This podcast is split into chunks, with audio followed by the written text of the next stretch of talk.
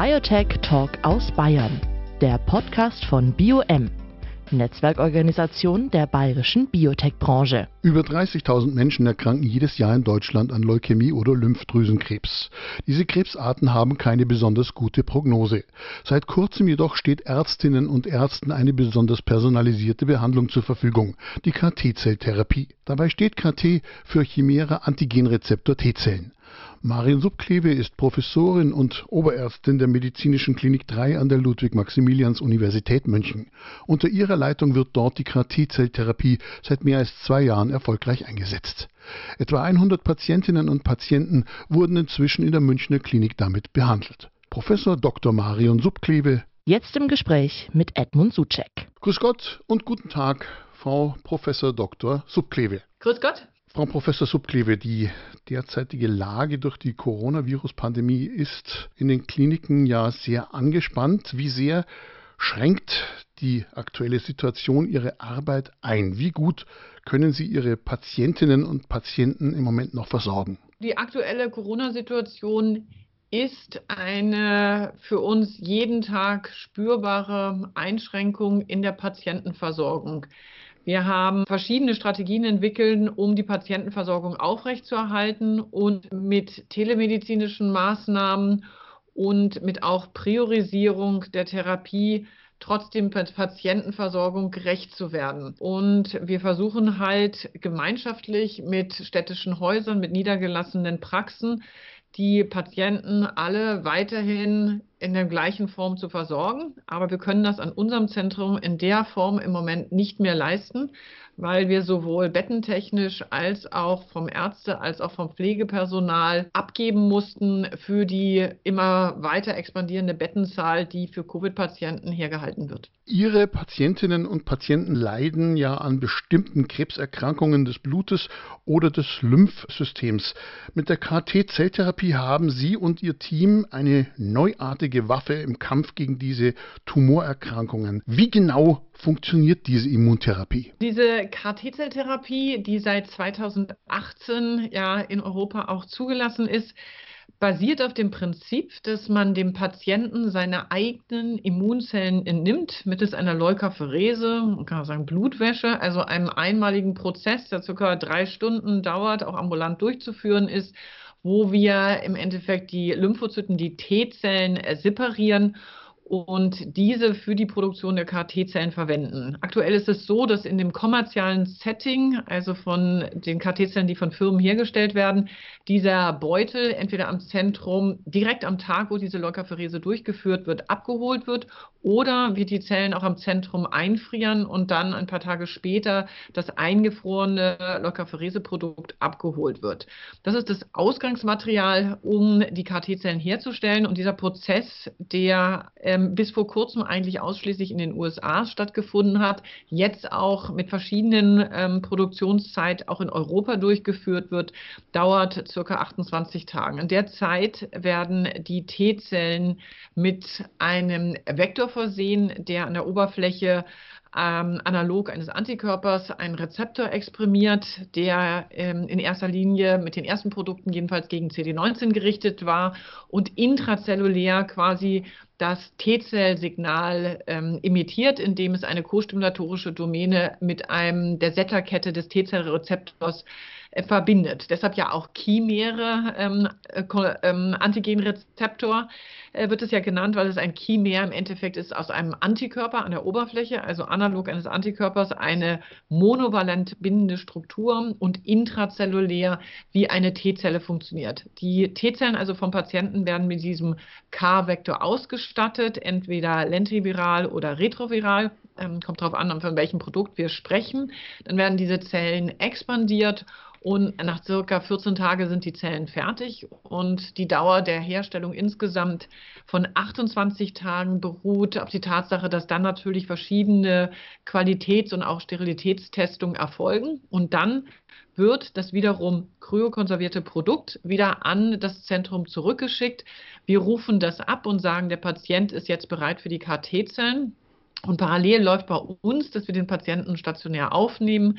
Der Patient hält drei Tage eine sogenannte Lymphodepletion, das heißt eine Chemotherapie, die aus Cyclophosphamid und Flutarabin besteht und die dem Zwecke dient, dass die KT-Zellen, wenn sie dann infundiert werden, besser expandieren. Das ist klar gezeigt worden, dass man Cyclophosphamid und Flutarabin braucht für eine optimale KT-Zellexpansion. Das ist ja quasi ein Living Drug.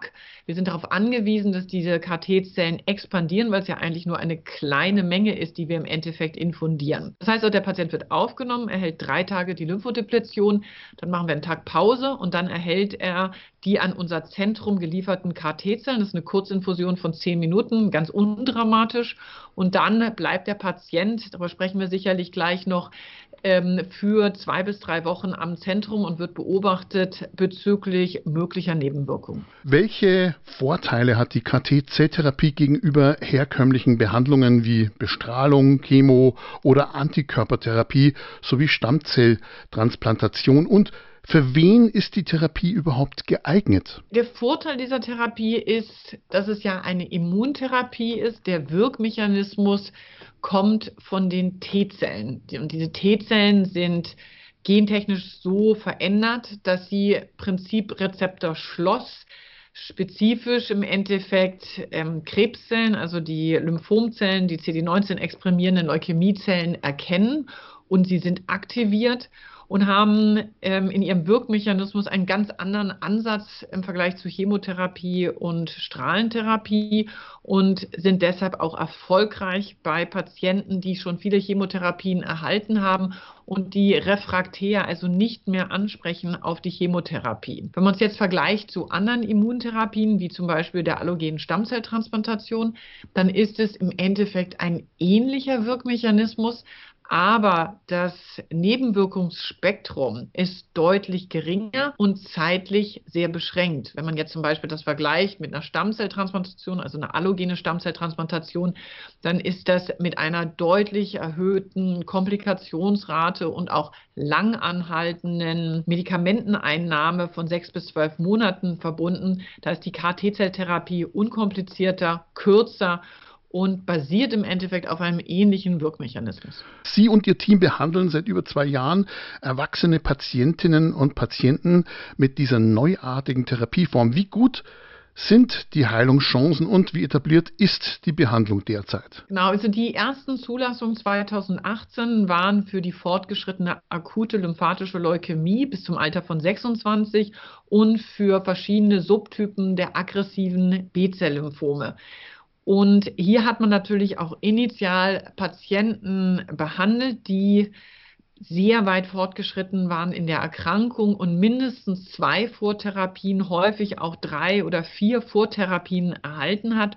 Und hier können wir knapp die Hälfte der Patienten heilen. Und wir haben inzwischen Langzeitbeobachtungen von über vier Jahren und sehen, dass die Patienten, die nach drei oder sechs Monaten ein komplettes Ansprechen haben, was wir normalerweise mit CT überprüfen, auch die gleichen Patienten sind, die nach vier Jahren immer noch in Remission sind. Das heißt, wir haben sehr gute Evidenz, dass wir diese Patienten wirklich heilen. Es hängt aber natürlich davon ab, ähm, welche Erkrankung wir sozusagen äh, sprechen. Und natürlich ist es für den einzelnen Patienten immer noch eine andere Situation. Aber ähm, auf eine große Kohorte können wir sagen, dass wir knapp die Hälfte der Patienten in eine lang anhaltende Remission wahrscheinlich heilen können. Die Behandlung birgt ja auch Risiken, zum Beispiel das Auftreten eines schweren Zytokinsturms.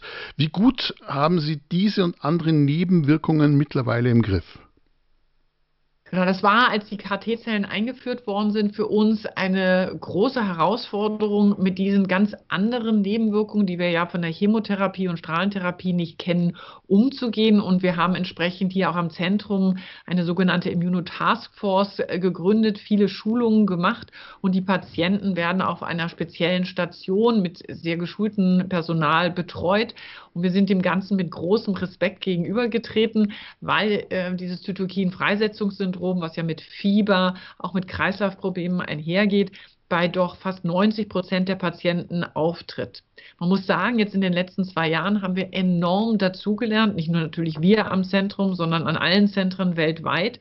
Und wir können inzwischen sehr frühzeitig erkennen, wenn ein Zytokinfreisetzungssyndrom auftritt und haben inzwischen Medikamente, um sehr früh effektiv gegenzusteuern, sodass das in also der Mehrheit der Patienten kein Problem mehr darstellt. Bislang war für die Therapie mit KT-Zellen ein mehrwöchiger stationärer Aufenthalt erforderlich. Nun möchten Sie und Ihr Team die Behandlung auch ambulant etablieren. Wo stehen Sie hier und welche Risiken oder Herausforderungen birgt eine ambulante Behandlung gerade auch im Hinblick auf die möglichen Nebenwirkungen? Am Anfang haben wir alle Patienten auf dieser Intermediate Care Station quasi sehr engmaschig monitoriert monitorisiert. Inzwischen wissen wir aber und haben bestimmte Marker, um vorherzusagen, welcher Patient kein Zytokinfreisetzungssyndrom oder nur ein sehr leichtes und welcher Patient ein schweres ähm, äh, entwickeln wird.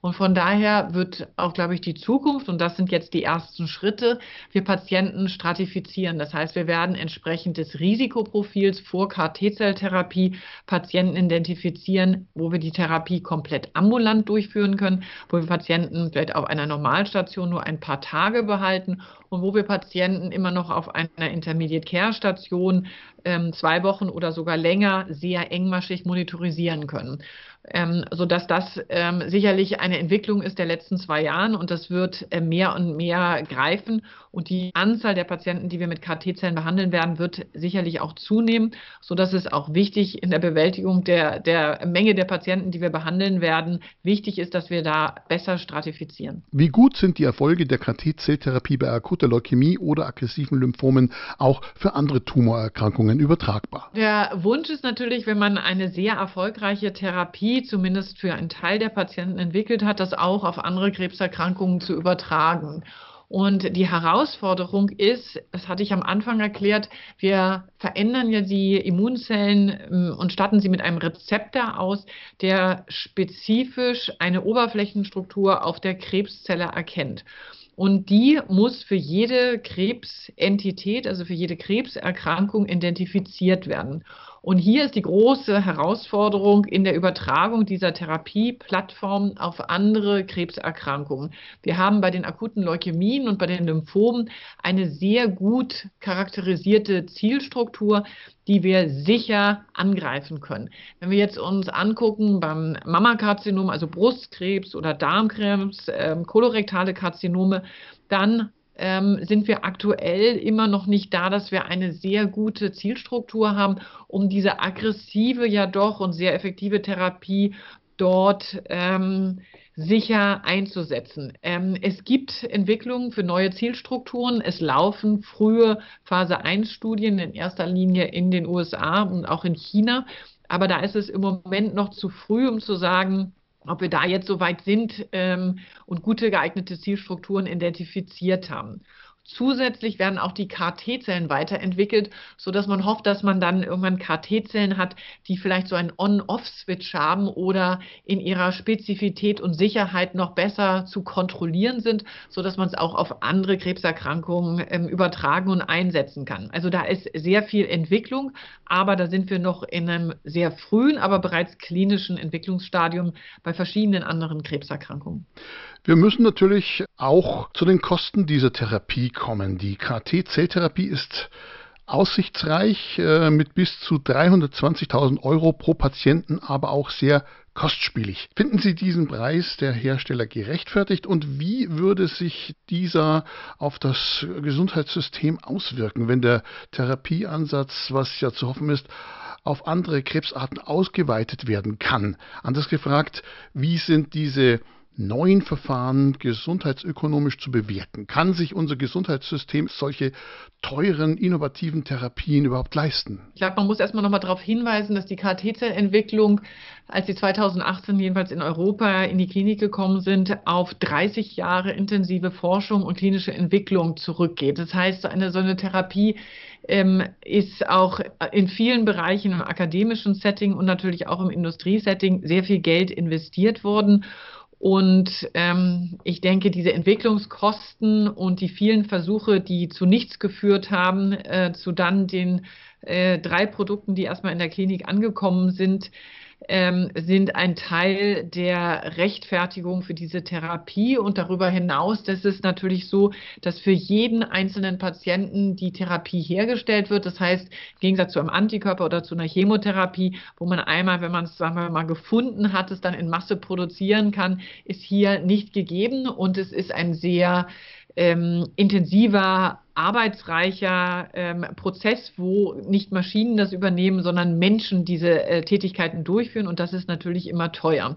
Trotzdem äh, denke ich, dass das, gerade wenn wir dann noch mehr ähm, Entitäten, Indikationen haben, wo wir KT-Zellen einsetzen, das natürlich nicht tragbar ist. Ich bin da aber extrem zuversichtlich, dass die Preise ähm, mit jedem Jahr absinken werden ähm, und wir es hoffentlich dann auch in einem finanzierbaren äh, Bereich irgendwann in der Hand halten. Aber das Thema bleibt herausfordernd und das natürlich auch weltweit ein großes Ungleichgewicht zwischen Ländern, die sich das aktuell leisten können und Ländern, die sich das eben nicht leisten können.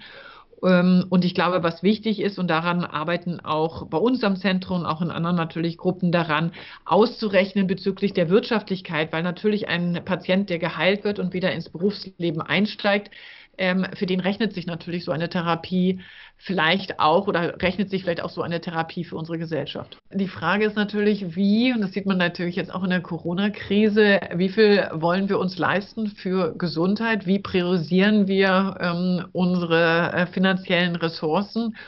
Und das ist ein, ähm, sagen wir mal, gesundheitspolitisches und auch ein philosophisch-theologisches, äh, übergeordnetes Thema, wo wir natürlich versuchen müssen, Fakten zu generieren, um Zahlen zu haben, auf denen wir dann Entscheidungen ähm, basieren. Aber ich hoffe natürlich auch, dass immer mehr ähm, Anbieter und Pharma und auch kleine Biotech-Unternehmen ähm, hier einsteigen und dass der Wettge Wettbewerb auch dazu führt, dass die Preise absinken werden. Wäre es denkbar, dass die Krebszentren oder Kliniken die KT-Zellen für die Patienten selbst herstellen und somit unabhängiger von der Pharmabranche wären? Ich glaube, im Moment ist es zwar manchmal, ähm, sagen wir, anstrengend vorstellbar, aber so wird der Trend sein. Ich glaube auf jeden Fall, dass die akademische Medizin hier eine große Rolle spielen muss um den personalisierten Ansatz besser umzusetzen und natürlich gerade auch für noch seltenere Erkrankungen ähm, diesen Therapieansatz zu ähm, übertragen und natürlich auch weiterzuentwickeln, weil die akademischen Zentren ähm, schneller in, mancher Beziehung sind, ähm, individueller die Produkte anpassen können. Aber ich möchte schon sagen, dass ich auch der Pharmaindustrie dankbar bin. Dadurch, dass sie in diesen Bereich eingestiegen sind, haben sie natürlich in einer unheimlichen Geschwindigkeit zu der Weiterentwicklung dieser Therapieplattform beigetragen.